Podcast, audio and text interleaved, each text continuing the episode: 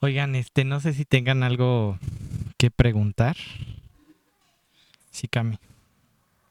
Este, ves que hay versículos hermosísimos de no temas porque yo estoy contigo, pero hay muchos más que dice teme.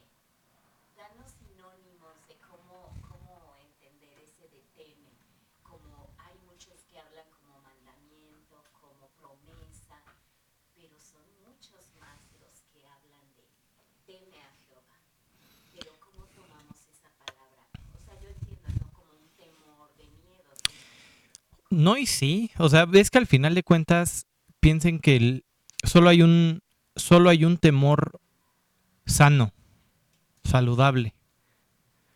O sea, ese miedo que sientes cuando estás a punto de tener un accidente o de, de- de sufrir algún trauma, así como, no sé, un asalto.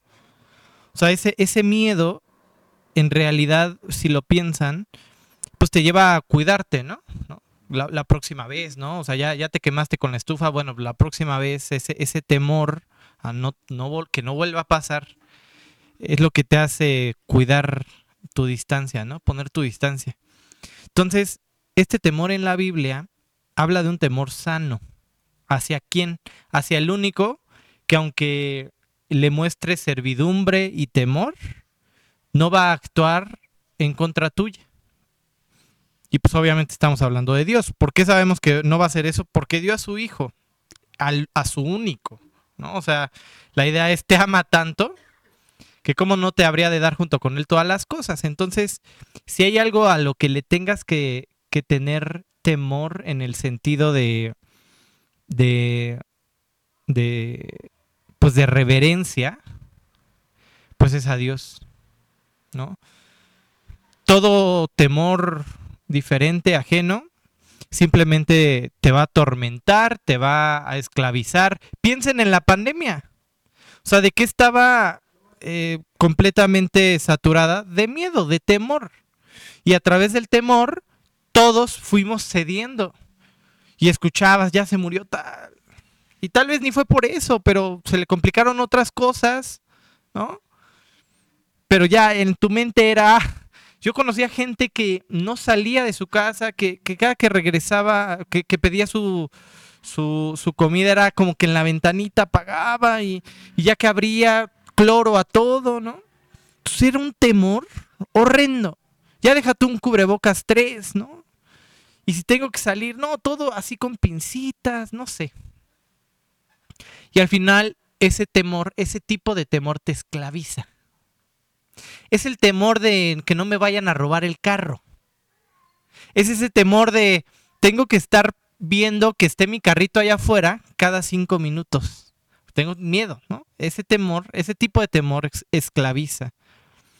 Pero ya sea que al corazón de alguien le caiga el 20 de, oh, oh, hay un Dios y puede, pues sí, castigar, puede tomar medidas contra la maldad, y eso lo haga doblar rodillitas y decirle, Dios, pues tú ganas al final y mejor me pongo del lado ganador. Pues tú dirás, bueno, pues le está temiendo a no que no lo parte un rayo. Pues sí, pero lo llevó a Dios, ¿no? Y es el único temor que de cierta forma eh, vivifica, ¿no? Transforma el alma. Entonces, pues no, no es que los invite a tenerle temor a Dios de me va a caer un rayo, no es la idea. Eso lo va transformando el amor. El, el- el amor, ¿no? O sea, algo bien difícil y una línea muy delgada con mis hijos es, eh, digo, yo soy humano, obviamente ahorita que hable de Dios, pues vas a ver que es bien claro, pero es que cuando yo me altero y me enojo y le voy a dar vara o lo que sea, pues no parezca que es el logro el que le va a dar vara, sino porque lo ama y lo que está haciendo está mal, pues por eso tiene que recibir disciplina, ¿no? Entonces el temor se va convirtiendo en, oh, oh, hice algo malo, defraudé a papá. Pues a lo mejor va a haber consecuencias. Y miren, yo les decía, yo lo hago muy mal porque pues exploto mucho, pero Dios no. Y Dios sí tiene ahí su sandwichito, ¿no? Amor, disciplina, amor y, y nos trata bonito y cuántas veces no merecíamos tres rayos y pues, nos apapachó, ¿no? Y ahora le síguele caminando y da tres pasos más. Entonces eso lo va transformando el amor, si le quieres tener temor de respeto, pues es la mejor persona a la que le puedes tener temor de respeto, ¿no? De, uf, aguas, no hagas enojar al león, ¿no? No hagas enoja- enojar al león. ¿Sí? Va. ¿Alguien más? ¿No? Va. Vamos a sumar puntos al final del semestre. Me gustan las preguntas, me gustan las preguntas. Nos retan. A todos, ¿a poco no? Hay cosas que no están tan claras a veces. Bueno. A ver, Nancy.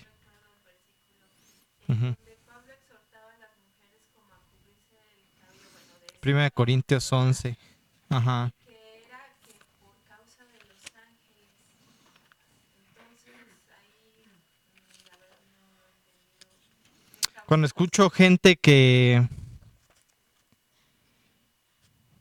que cuando empiezas a hablar de angelología en la Biblia dice, no, esto, esto es un invento de Daniel y de otros este, en su época porque tuvieron este contacto con, creo que son los asirios y tan loquitos, ¿no? Se llama el atavío de las mujeres, ¿no? Primera de Corintios 11, ajá, 11. Sí, es de esos, es de esos versículos, es de esos pasajes raros, complejos. Tú empiezas a ver que si el cabellito y que si el varón córteselo, que la mujer no se lo corte, porque su velo. Hay cosas bien interesantes cuando entiendes el contexto bíblico y no le tienes miedo al contexto bíblico.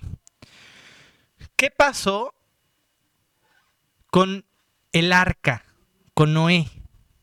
¿Qué pasó? ¿Qué lo derivó? Porque maldad siempre ha habido, ¿eh? Siempre ha habido. Pero ¿qué lo llevó a ese, a ese extremo? Hay unos versículos, Génesis 6, 3, creo. Si no, ahorita lo busco.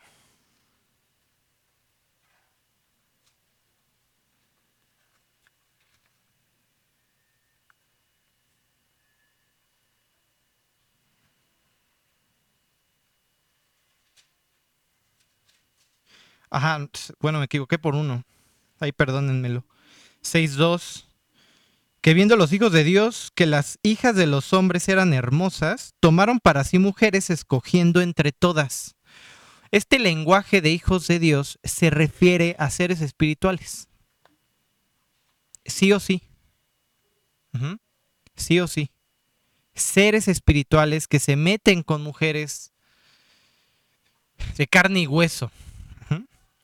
Este, la idea de todo esto es que tienes ángeles, demonios, que se la pasan con un odio intenso hacia Dios. Y tú ya tienes precedentes.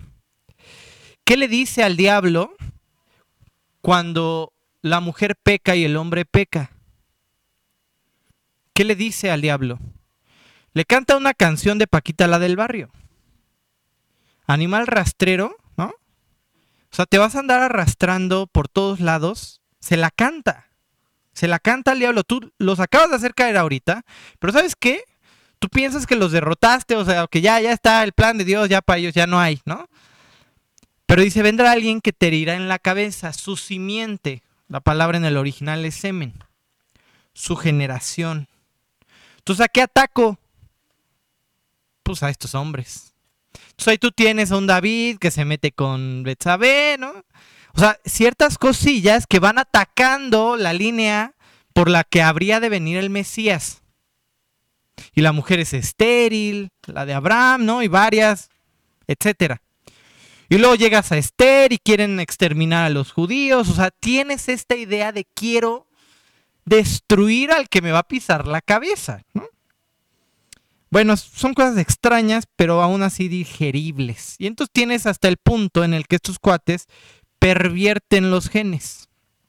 No, no es casualidad, no es invención de nuestro siglo que hoy quieran hacer todo, alter- eh, alteraciones genéticas de todo. No se les ocurrió a ellos. No, aquí hay un versículo donde lo dice.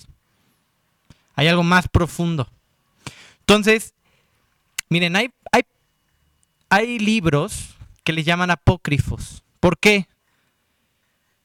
Les llaman que no estaban inspirados y la mayoría están escritos en griego, aunque la mayoría fueron escritos por judíos, que de cierta forma dieron el check, pero si tú me dices, está bien, está mal, Dios los guió y de cierta forma dices, bueno, ok, va, tú lees Macabeos, ahorita vamos a ver algo, algo de Macabeos, tú ves este Enoch y cosas, y hay cosas históricas buenísimas, contextuales buenísimas. Pero cuando ya te metes a otras cosillas, dices, ¿cómo, cómo andan ahí algunos haciendo sacrificios, sacrificios a los muertos, ¿no? Hay en Macabeos. qué bueno que se quedaron afuera los libros. Es otro tema. Igual me ando desviando, me, me tropecé. Pero al final de cuentas, en el libro de Enoch explica un poquito más esto de Génesis 6 que no ahonda mucho más. ¿Cómo sabes que son demonios? Porque más adelante tienes versículos donde dice, ay, bueno, vendrán demonios de esos que fueron atados en los tiempos de Noé. ¿No? ¿Qué hicieron? Pues se metieron con las mujeres y los ataron en el tártaro, se llama, ¿no? Unas prisiones en el infierno, en el inframundo, ¿no? Vete a saber dónde. Este, entonces tienes esta idea y en Enoch se cuenta que estos seres enseñan a la humanidad ciertas artes. Enseñan ciencia, enseñan a las mujeres el tema de maquillarse, de, la sensualidad. Entonces, cuando conecta Pablo en estos versículos de 1 Corintios 11, como para no hacer caer a los ángeles, se refiere a Génesis 6. Porque esta es la idea. Estos ángeles le enseñaron a estas mujeres a ser sensuales. ¿No? Entonces va muy tema. No, no es que se dejen de arreglar y la próxima vez me las encuentre todas acá, sí, ¿no? No va por ahí el asunto. El asunto es más sexual. Y voltea a ver a tu alrededor. O sea, ¿qué comerciales son los que triunfan? La chica encuerada, ¿sabes? en paños menores. Eso es bien sabido en todo. Luego no sé si les ha pasado que ven series y dicen, pero ¿qué necesidad de esta escena? ¿No? Bueno, pues por ahí va el asunto. La sensualidad vende. La sexualización de todo vende. Entonces, ahora el pasaje entero es complejo, este 1 Corintios, por la forma de pensar. Miren, hay muchas cosas que yo no les puedo firmar que si el círculo que Dios trazó, que si la bóveda, que si hay aguas afuera y adentro. Y, dices, veto a afirmar si estos cuates sí viajaron a la luna y si somos redonditos o no somos redonditos. Ya, ya no me quiero meter en temas. Pero una de las cosas extrañas que creían en la época es que la sexualidad estaba conectada entre las partes sexuales con la cabeza, todo donde salía bello. Entonces, este, esta fuerza sexual recorría el cuerpo desde la cabeza hacia las partes sexuales. Eso es lo que creían. Entonces, como el hombre era el que tenía que preñar.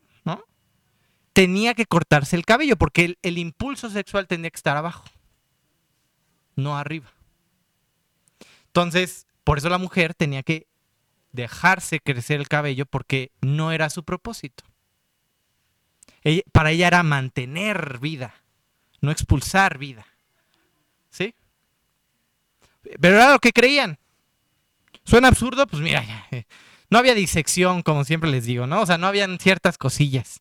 Ahora, hay mucho, mucha lógica ahí en lo que dicen en ciertos impulsos y guardarte y la, la, la. ¿Cómo me tengo que tomar este pasaje, Martín? En todos los impulsos sexuales, ten cuidado y ándate con mesura. Ya ve tú a saber si el ángel y lo que sea, te puedo contar mil historias tétricas. No, no es el caso. Pero más bien tómate este pasaje con, con eso. O sea, no juegues con el área sexual. Pocas cosas encadenan tanto a todos los seres humanos. Dinero y sexo. Son tremendas, ¿eh? Son, nos vuelven esclavos. en muchos sentidos. Pregúntale a un varón, después de hacer lo que hace, de dejarse llevar por sus pasiones, de ver cualquier cantidad de cosas, todos se sienten sucios. Es el primer instante. Hay cosas que atan y son difíciles de quitar. Esta es una. Entonces, tómense todo 1 Corintios 11 con ese sentido. Guárdate la sensualidad, guárdate estos impulsos sexuales, porque hasta los ángeles de aquel entonces los usaron, ¿no? Para aquí hacer caer a estas mujeres. fue un show. Y venos hoy en día. O sea, ve dónde terminó, compadre. Así que mejor no le juegues al vivo. Y pues aplaca, aplaca esos impulsos. Este tema de, de dominio propio va por aquí también. ¿eh? Siempre mi esposa cuenta este, que, el, dominio propio también es cerrar la boquita y no comer 50 donas, pues sí, también, ¿no? Pero también implica el impulso sexual, esta, estas ideas. Sobre todo los hombres somos muy atacados en esta área. Entonces, es ponernos a las vivas, ¿va? ¿Alguien más?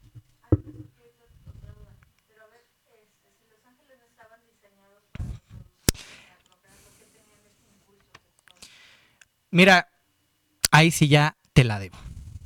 Porque la Biblia no lo dice. O sea, yo no te puedo decir qué género eran y, ¿no? Como que toda esta idea. Y sería un poco hacerlo el ejercicio que usualmente hacemos de llevar mi forma de pensar al texto, ¿no? Lo que intentemos hacer es traer del texto al contexto, ¿no? Y ya, ¿no? O sea, ¿sí me explico? Y, y a saber, veto a saber qué tipo de, de, de unión fue no, no, no sé decirte, en realidad. ¿no? O sea, a saber si fue nada más a nivel genético. O sea, lo que sí se sabe es que pues tienes allá a estas cuates que se les llama vigilantes, también Daniel los llama así. O sea, el producto de, de, estas mujeres y estos seres espirituales. Y ahí, ahí los tienes vagando. Ahí los tienes vagando. Es muy interesante, hay mucho, mucho más profundo. Y uno piensa, ¿por qué siguen habiendo después del diluvio? ¿Por qué siguen habiendo gigantes? ¿no? Eh, Vete a saber si fue genética, si de alguna forma ahí en el océano encontraron la forma, ¿no? Al final lo que buscan es vida, ¿no? Este, hay historias tétricas. Uno, miren, yo entiendo que es difícil de creer, ¿no? O sea, es complejo, sí, pero es lo que dice la Biblia. Y son etapas, y no nos podemos brincar esas etapas, y además le dan contexto a todo. O sea, le dan sentido le dan sentido. Ya después veremos a estos cuates que liberan de allá abajo, ¿no? Y, van con todo contra las naciones. Y dices, ah, bueno, tiene sentido, ¿no? Estos cuates no son seres humanos, no van al infierno y son renovados de cuerpo, ¿no? Y ya se van al infierno, al cielo. No, no. Estos cuates están encerrados y punto. Son seres espirituales. Y vete a saber cómo, cómo influye en nuestra vida eso. Hay muchas cosas más profundas y como les decía el estudio pasado, a veces para nosotros es difícil. Este cuate ya va a empezar con sus. Se echó un porrito antes de entrar, ¿no? Seguramente. Por eso se tardó, ¿no? Por eso llegó la tarde hoy, ¿no? Ahí andaba en las nubes. Pero es increíble pensar que para las, las personas en, en eminencia, eh, las élites, llámale como quieras, estas ideas espirituales no son, no son ajenas, ¿eh? O sea, buscan todo eso. Buscan todo eso. Y, es increíble pensar que, nos cueste a nosotros tanto trabajo como asimilarlo, ¿no? Ahora, ¿de qué nos tenemos que cuidar? Ah, bueno, y es la forma en que describen Pablo a nuestros enemigos.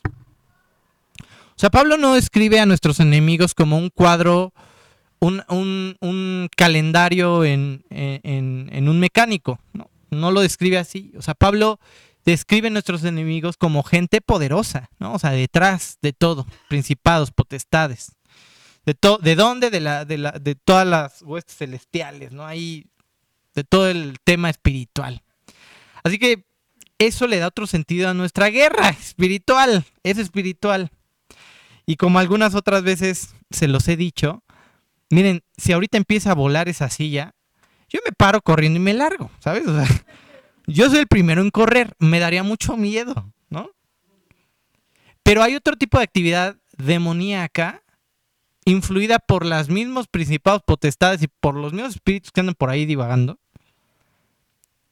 que van con respecto a cómo le hablamos a nuestra familia, cómo nos comportamos, lo que estamos viendo. De pronto te sale el anuncio y de pronto le picaste sin querer y de ahí para el real.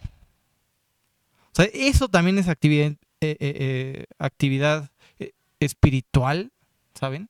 Ataques espirituales y no salimos corriendo muchas veces. Entonces, sí me interesa que seamos un grupo consciente de dónde estamos viviendo y contra qué nos estamos enfrentando. Esta cosa no, no es contra Trump, contra Biden, contra... No, no, no, no. No es contra Putin, no, no, no, va más allá. Hay algo más profundo, ¿ok? Bueno, contesté tu pregunta, ya ni me acuerdo de tu pregunta, pero la contesté. ¿Sí? ¿Cuál era? A ver. Eso sí, básicamente. Y pues, sí, hay cosas que podríamos medio adivinar y hay, hay, hay propuestas interesantes, pero debemos dejarlas así. Incluso esta idea, bueno, ya no les voy a decir más porque nos picamos en el chisme, pero al final de cuentas no nos dice. O sea, y no podemos saberlo porque, oye, ¿cómo es Dios? No tengo ni idea. ¿Sí me explico? Es más, ni siquiera con Cristo. Todo lo que nos presentan es un jugador de hockey de, de Canadá, ¿no? O sea, rubio, acá güero, de ojo verde, ¿no? Claro, sí, voltea a ver un judío, voltea a ver a alguien de Asiria, un sirio. Es narigón, este, aparte tienes ahí versículos que dicen que no son, no era ni guapo, ¿no? Como yo. ya para que despertara nada más, ¿eh? Este, entonces, si no podemos saber ni eso, ¿no? Ahora imagínate ya cosas ya más específicas de qué hicieron exactamente para meterse, quién sabe, ya. Y ve a saber si, si nos lo contestarán allá arriba, igual y ya. Ya no, ya no, ya no tiene sentido saberlo, ¿no? ¿Alguien más?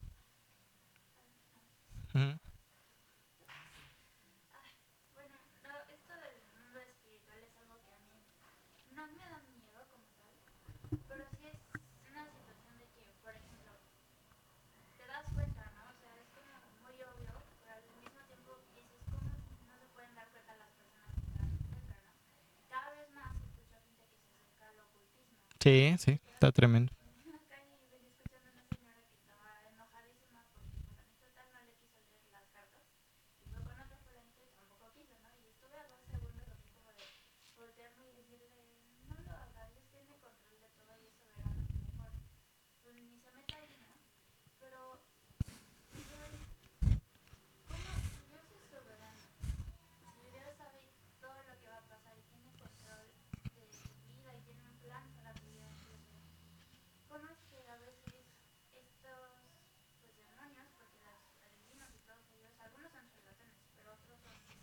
Sí, traen apuntador.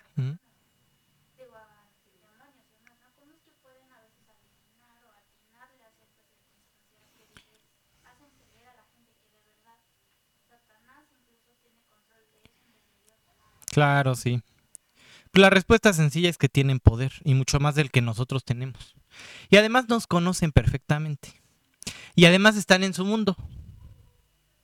O sea, no es como que están adivinando una película que no conozcan, ¿no? Al final de cuentas, tiene seres espirituales que, que tenían tal vez ciertos dones del lado de Dios también. O sea, piensa en el propio demonio, ¿no? O sea, es un ángel de luz. O sea, ahí, tienes a Luzbel bello, ¿no? alabando a Dios y dedicándose a él. Y pues tú dices, oye, ¿cómo puede convencer a masas? Pues es que es bello y se dedica a eso, a engañar.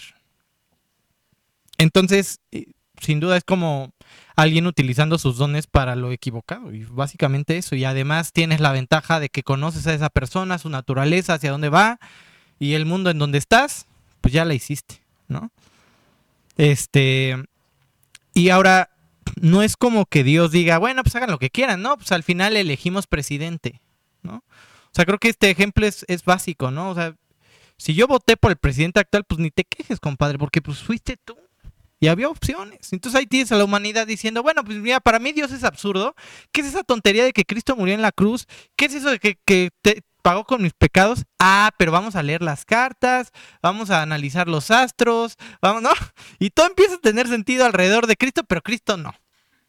Porque bueno, ¿a quién le va a gustar enfrentar su vida, no? Y decir, ah, la riego, me equivoco y todo lo que he vivido es porque mis decisiones y esto y lo que, lo que contamina al hombre, lo que sale del hombre, pues me cuesta trabajo. Yo siempre les digo, si me cuesta trabajo reconocer que yo no tapé la pasta, pues ahora imagínate que me equivoco en otras cosas más profundas. Entonces, pues sí, y ahí tienes charlatanes y de todo. Alguna vez escuché una, una respuesta muy, muy buena, creo que es la única buena de esa persona que he escuchado, pero buenísima que estaba alguien que le, se acercó y le dijo, este, le leo su futuro y le dijo, yo te digo el tuyo, si no te arrepientes, al final, infierno. ¿No? Es muy buena respuesta. Este, pero bueno, no hay que jugar con esas cosas.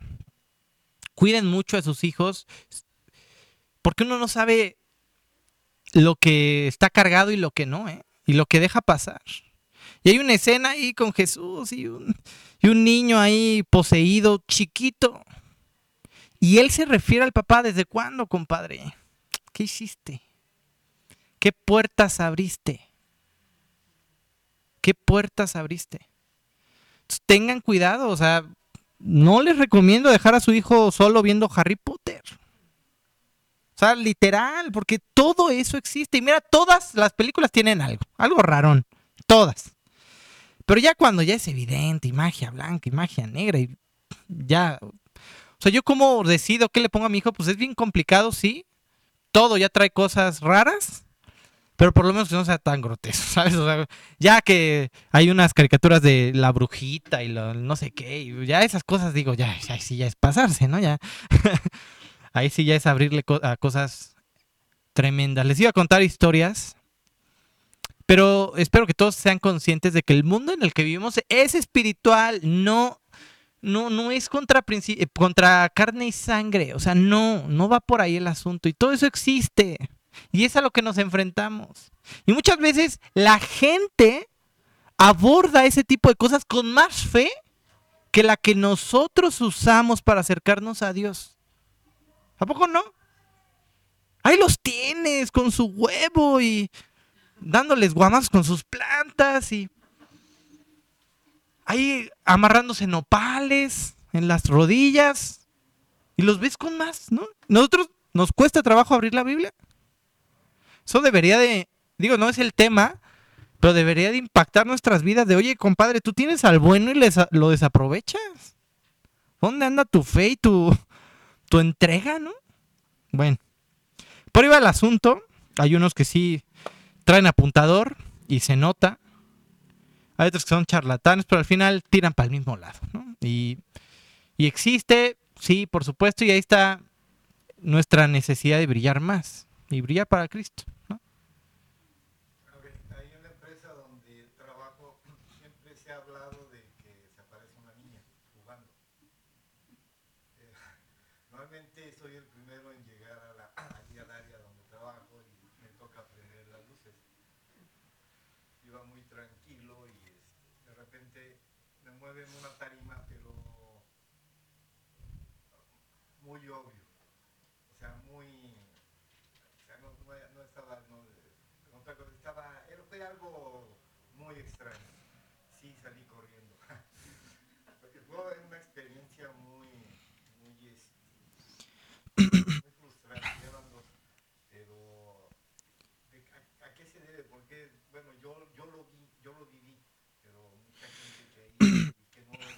Pues sí.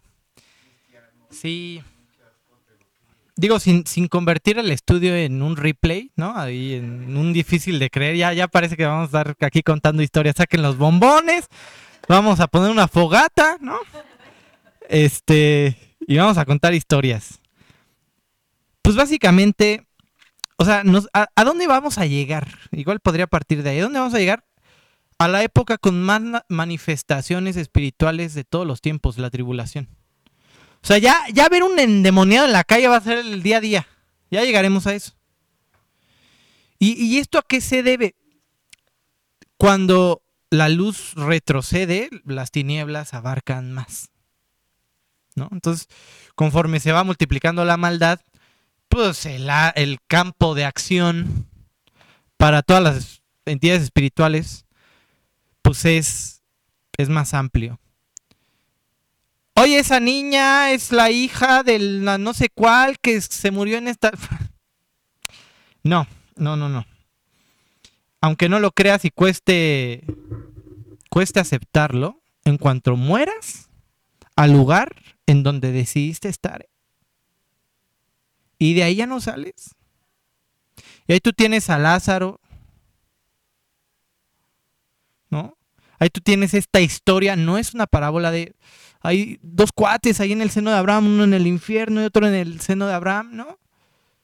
Y el otro suplicando, no puede salir, no puede irle a decir a su familia. No puede aparecerse en forma de niña para decirle, oye, arrepiéntete porque esto es real, ¿eh? va en serio. No puede. ¿Por qué se impacta la, la divina de Endor? ¿Por qué se espanta?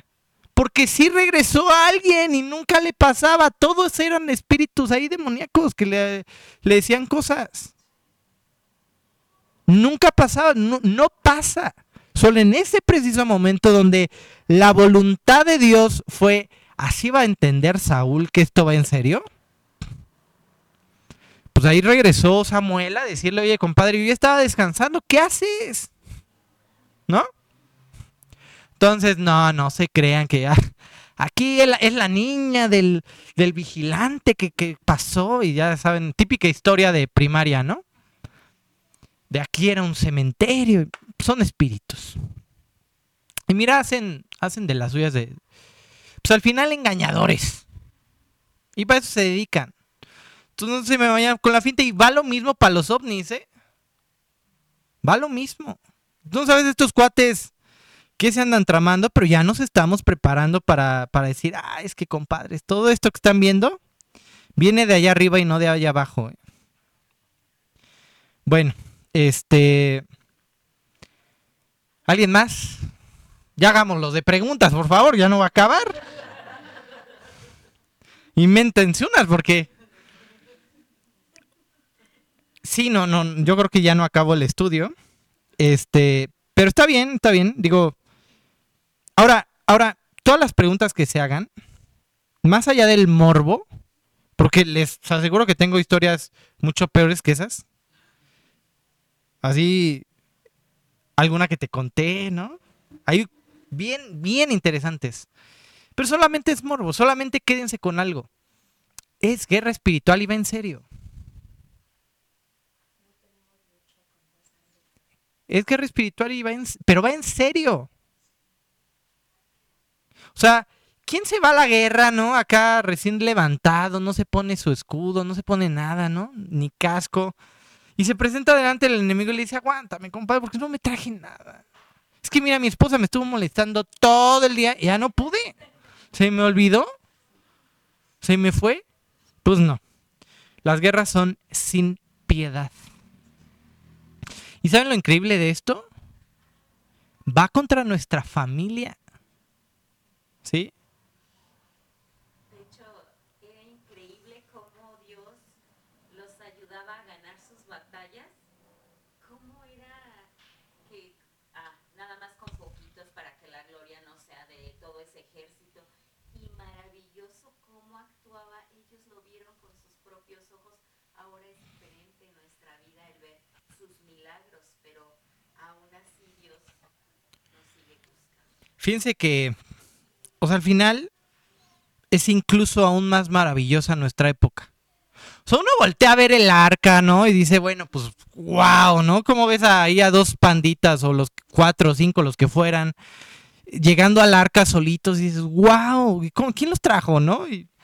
o, ves fuego cayendo del cielo, o ves eh, no sé, o sea, tantas cosas, el mar abrirse.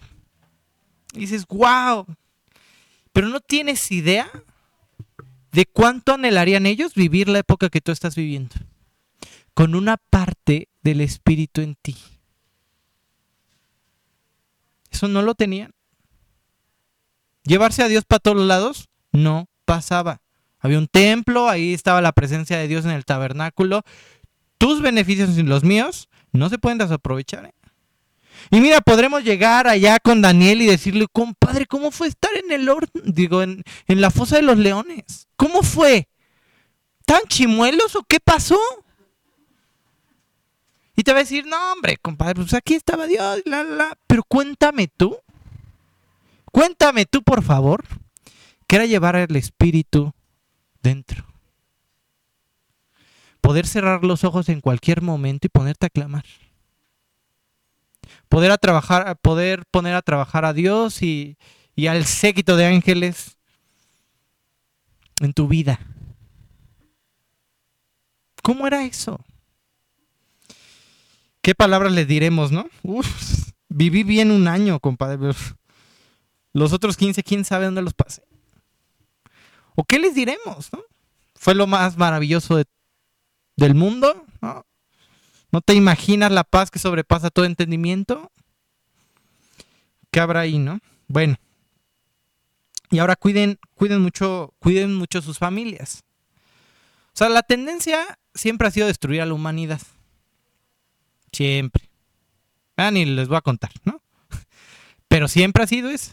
Desde que se inventó el aborto, desde que se inventaron otras cosas, lo que quieras. Siempre. Pero ahora la idea es hacerle creer a tus hijos que las familias no existen y que eso de tener hijos es una aberración y ¿sí me explico? Y que pueden creer y amar a lo que quieran. Si se quieren casar con un con un tronco, pues puedes casarte con un tronco, el amor es amor, ¿sabes? Todas estas ideas locas solamente van a poder ser contrastadas con un corazón determinado a seguir a Dios. Miren, ya no me alcanza el tiempo para el estudio, se los dejo para la próxima. Pero, pero me voy a ir al final. Me voy a ir al final. Les voy a adelantar el estudio así en fa. ¿De qué vamos a hablar la próxima semana? Vamos a hablar un poco de Antíoco Epifanes. De los tipos. ¿Qué es un tipo en la Biblia? Es un modelo. Apunta hacia. Digo, igual ya me la van a saber responder para la que sigue, pero díganme tipos de Jesús en el Antiguo Testamento. ¿Qué es un tipo de Jesús? hace cosas que apuntan al Mesías. No es el Mesías. No en todo se parece. Pero tiene ciertos detalles que hacen formar el carácter que Cristo, que el Mesías iría a tener. ¿Sí? Díganme un tipo. El más básico. Ahí lo tienes. A ver si le suena. Y a ver si adivinan qué historia estoy contando. Un cuate en el apogeo de su vida, llevando maderos o troncos en la espalda donde va a ser sacrificado. Con dos cuates al lado, que después los dejan ahí, ¿y quién lo va a sacrificar? El padre. Y lo llevan ahí a, a ser sacrificado. ¿Y qué pasa? Ah, bueno, ahí ya empiezan las diferencias. Porque Isaac, no puedes limpiar el pecado de nada. No sirve de nada tu sacrificio. Entonces, ¿qué se encuentran? Un carnerito ahí, atrapado de los cuernos, corona de espinas, pues. Y el cordero muere. Entonces, vamos a ver cómo también hay tipos, hay tipos del anticristo. Y uno de ellos es Antíoco Epifanes. Antíoco IV.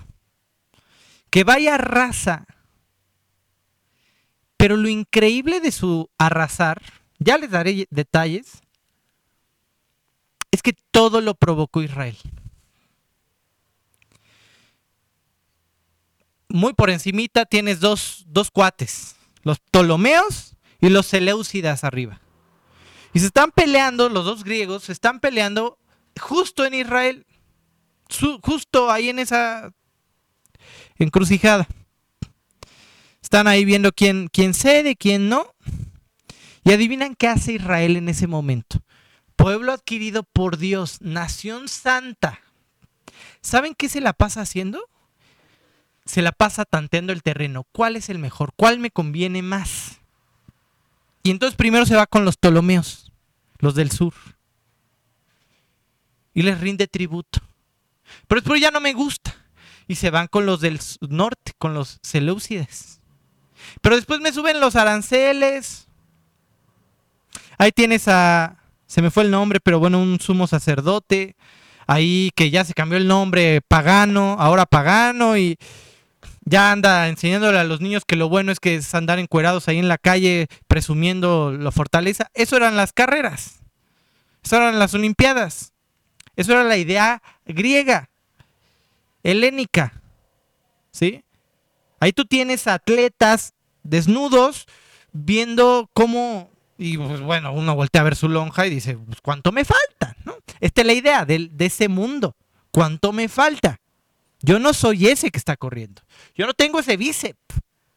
Yo no tengo esos cuadritos. Y la idea es volver a, a Génesis. ¿Qué te falta, mujer? ¿Qué no tienes? ¿No?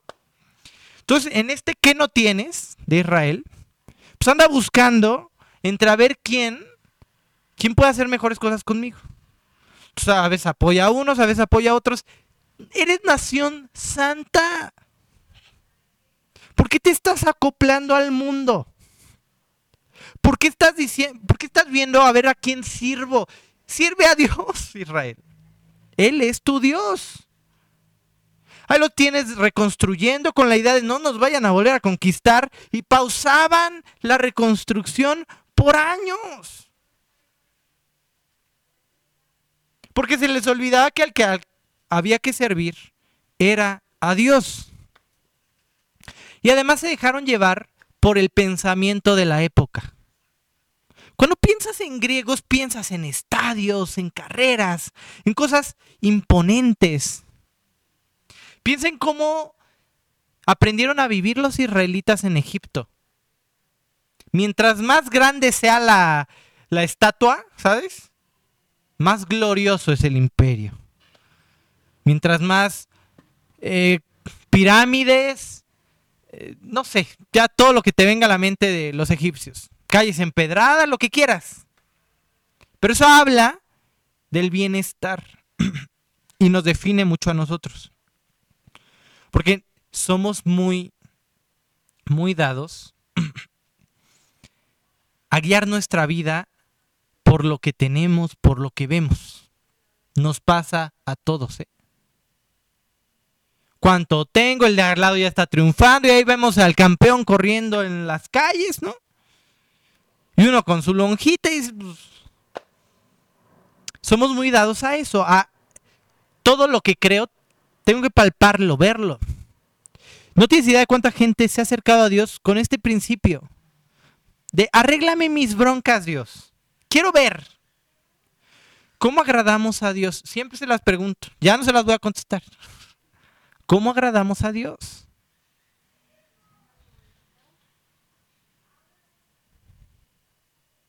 ¿Qué le agrada a Dios? Es un versículo. Porque sin... No puedes presentarte delante de Dios a decirle, Dios, arréglame mis problemas y ya después creo. Ándale, pues. Ese, ese es tu mundo. En tu mundo es lo que se ofrece. Y hasta en muchas iglesias. Acabas de tener tres carros, cuatro casas, cinco esposas, ¿no? Lo que quieras pero te entran por los ojos. Es el mundo en el que vivimos. El mundo que se le está ofreciendo a nuestros hijos.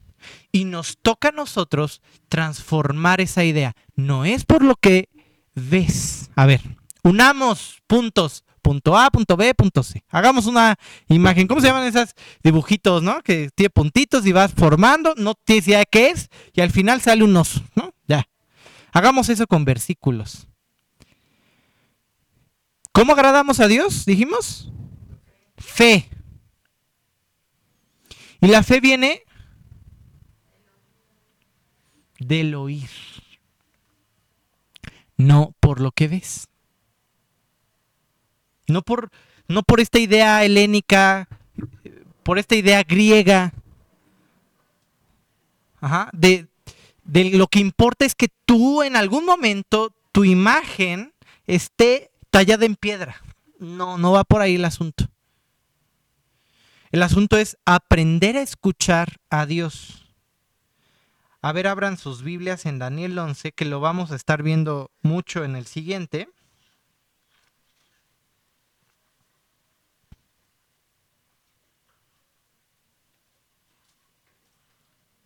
Y vamos a leer a Caracas, creo que es el...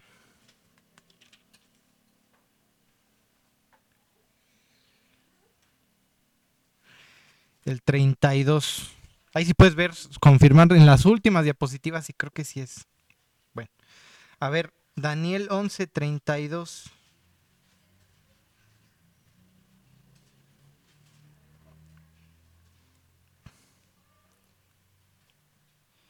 A ver, ajá. Lisonjas seducirá a los violadores del pacto, mas el pueblo que conoce a su Dios se esforzará y actuará.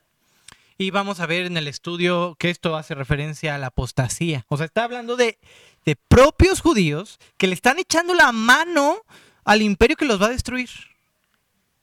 Ese tema del siguiente, pero enfócate en lo próximo. ¿Quiénes son los que se mantienen?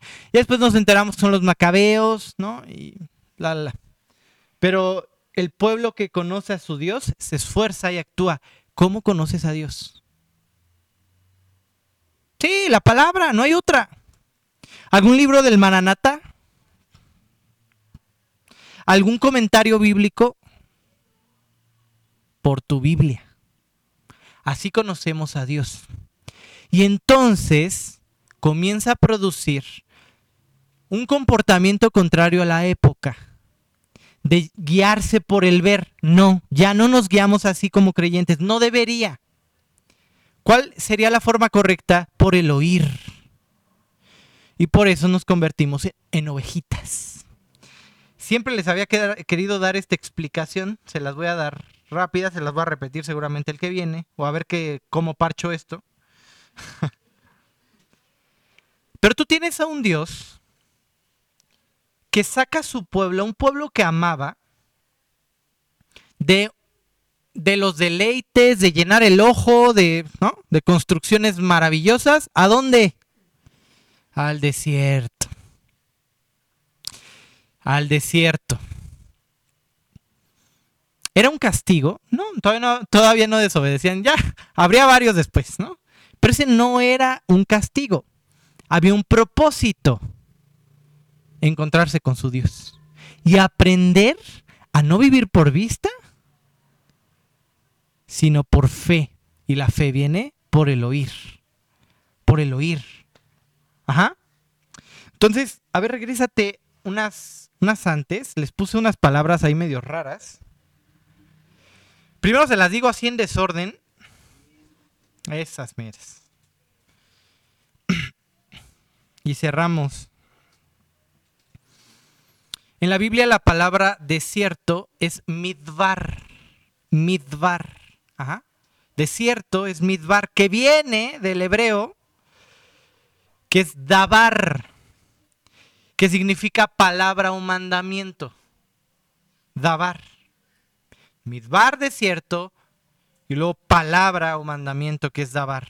¿no? Y luego tienes diver, diver, que también viene de dabar, que es palabra. Entonces, diver significa hablar, o sea, hacer un discurso. Lo otro es palabra, esto es hacer un discurso, hablar, decir.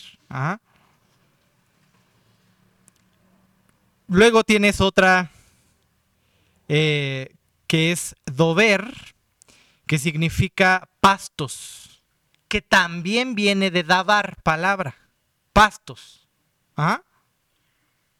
Y luego tienes por último otra que es debir, que significa corral. Corral. Y también viene de dabar. que es palabra, hablar. ¿Cómo se ordena todo esto, Martín? Bueno, es interesante porque el pastor, el madvir, también viene de Dabar. El pastor, madvir, ajá, guía al rebaño al desierto, al, midbar, hablando, diver, ajá, palabras, dabar, para guiar al rebaño a pastos verdes, dover. Y en el momento peligroso, juntar a todos en su corral de vir. Todo es como si estuviera diciendo palabra, palabra, palabra, palabra, palabra, palabra, palabra. Todo. Y esta es la idea. ¿Por qué te saqué al desierto Israel? Quiero que me aprendas a escuchar. Las ovejas conocen su voz y le siguen.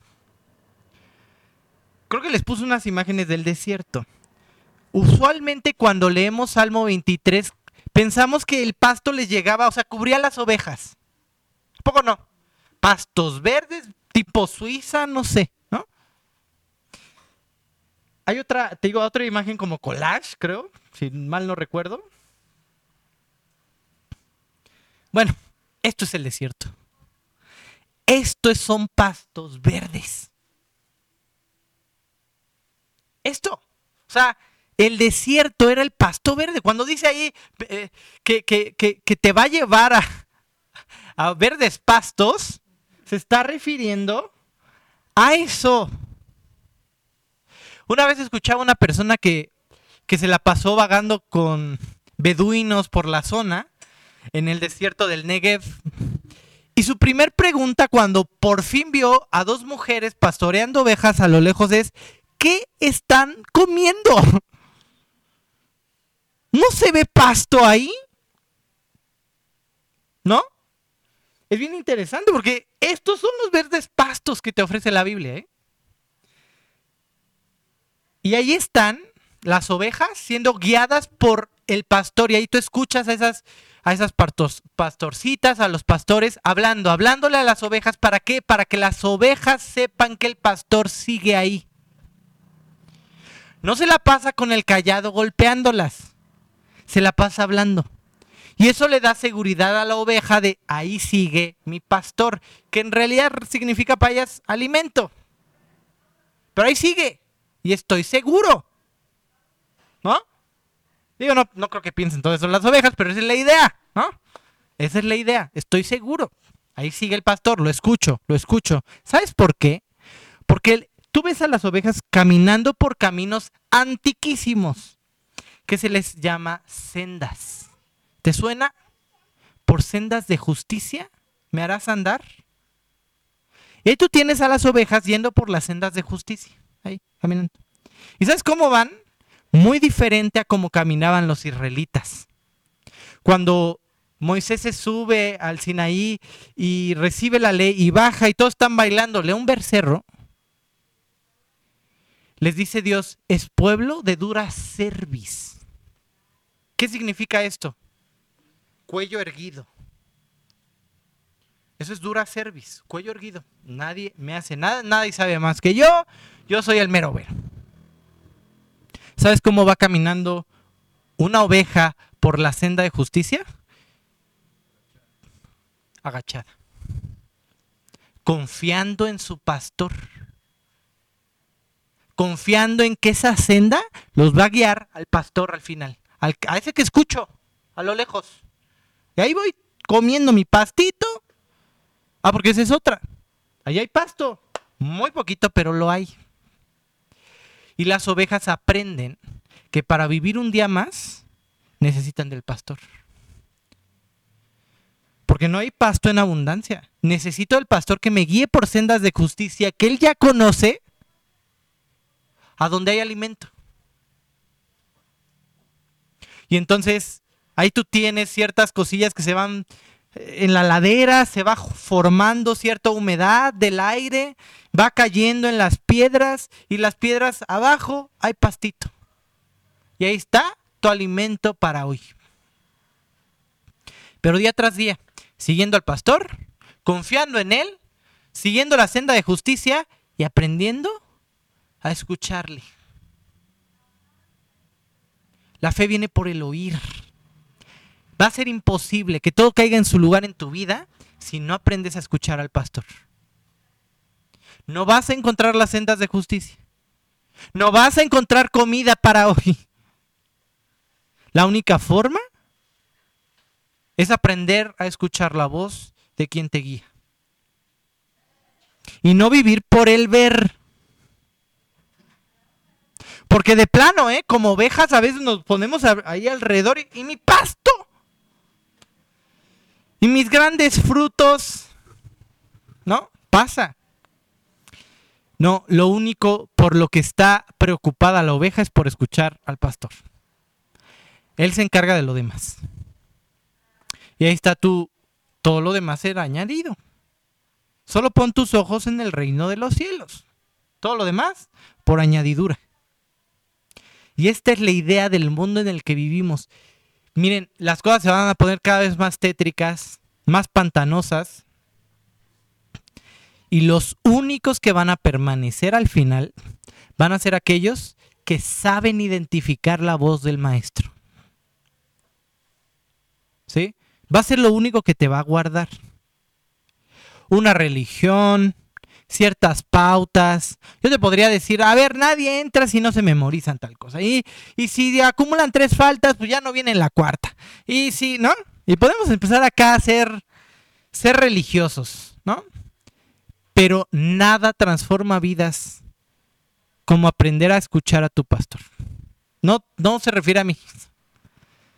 Estoy hablando de Dios como nuestro pastor. Todos somos ovejas al final. Y nunca vamos a dejar de serlo.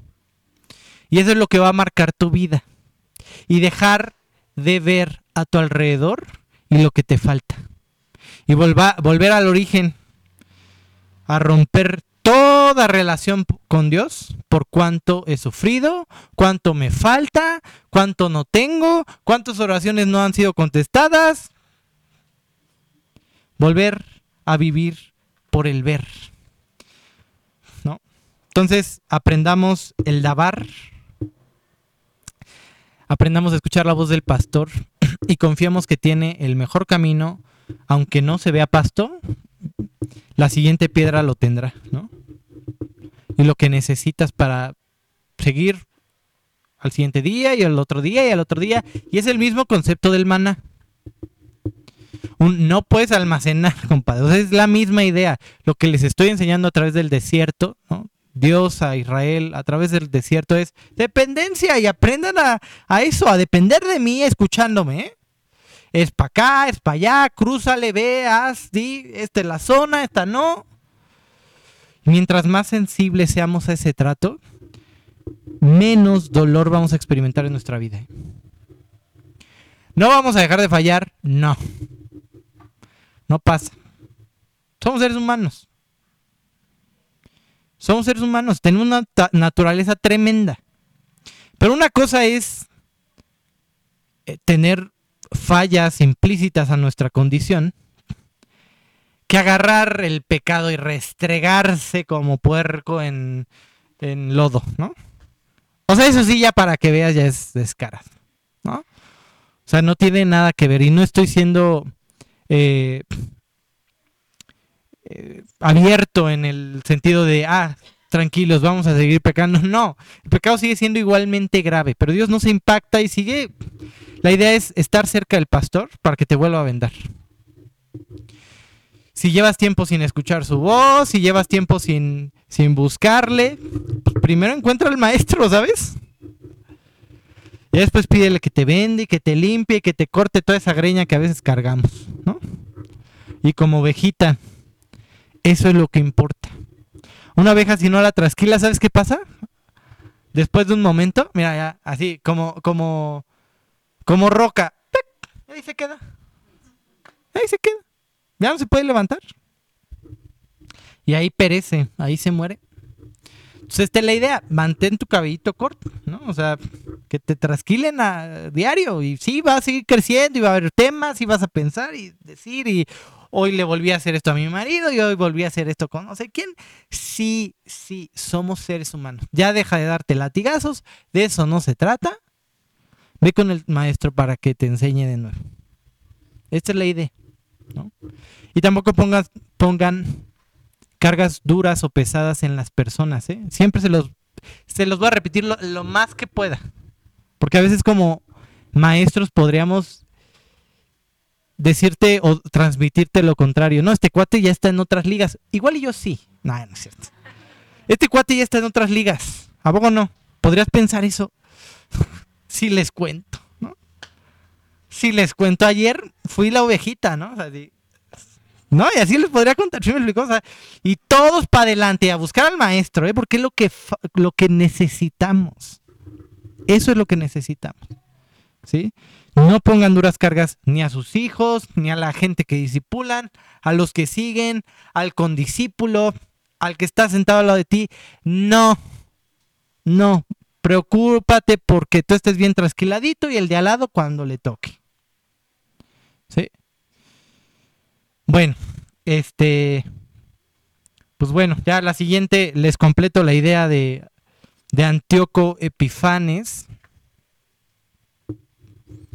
Pero volvámonos creyentes que sigan a Dios con todo. Es lo que exige el mundo que se avecina y en el que estamos. Gente firme en Dios. Imagínate esta escena. Antíoco ahí poniendo normas, si, si se circuncidan a sus niños, cuello. ¿Qué llevó a mujeres a circuncidar a sus hijos y morir con ellos abrazados al pecho? No se los voy a entregar al mundo. No, nunca. Y como con Moisés, me cueste la vida, pero lo guardo en su canastita. Los que sean papás, llévense eso. ¿eh? Y eso habla de una convicción de vivir para Dios con todo. No se los voy a entregar al mundo. No, no hay de otra. No, no hay forma. Y morirnos en la línea. Bueno, vamos a orar y, y terminamos. Dios, cuántas gracias, Padre, porque en ti tenemos lo que necesitamos. A veces nos cuesta entenderlo, verlo, pero definitivamente tú tienes lo que necesitamos para cada día. Llévanos a poder identificar tu voz y que ésta nos traiga paz el resto de nuestra vida. Saber que aunque vamos con la cabeza, cabeza comiendo del pasto, Dios, tú vas al frente guiándonos hacia un buen destino. Te pido que, Padre, nos lleves a, ser de testimonio en la época en la que estamos, Dios, y que más allá de, de quejarnos por lo que no tenemos, de ver lo que nos falta, podamos simplemente escuchar tu voz y entrar en paz, Dios. Gracias por este grupo, gracias por cada corazón. Te pido que tú pues sigas manteniéndonos, que esto vaya y trascienda más que emociones, Dios, y que podamos eh, salir de aquí a vivir para ti y a Dios luchar la buena batalla. Te pido todo esto solamente por Cristo Jesús y para tu gloria. Amén. Muy bien. Bueno, pues ya, si, si les generé más dudas, pues la próxima. Que Dios los bendiga.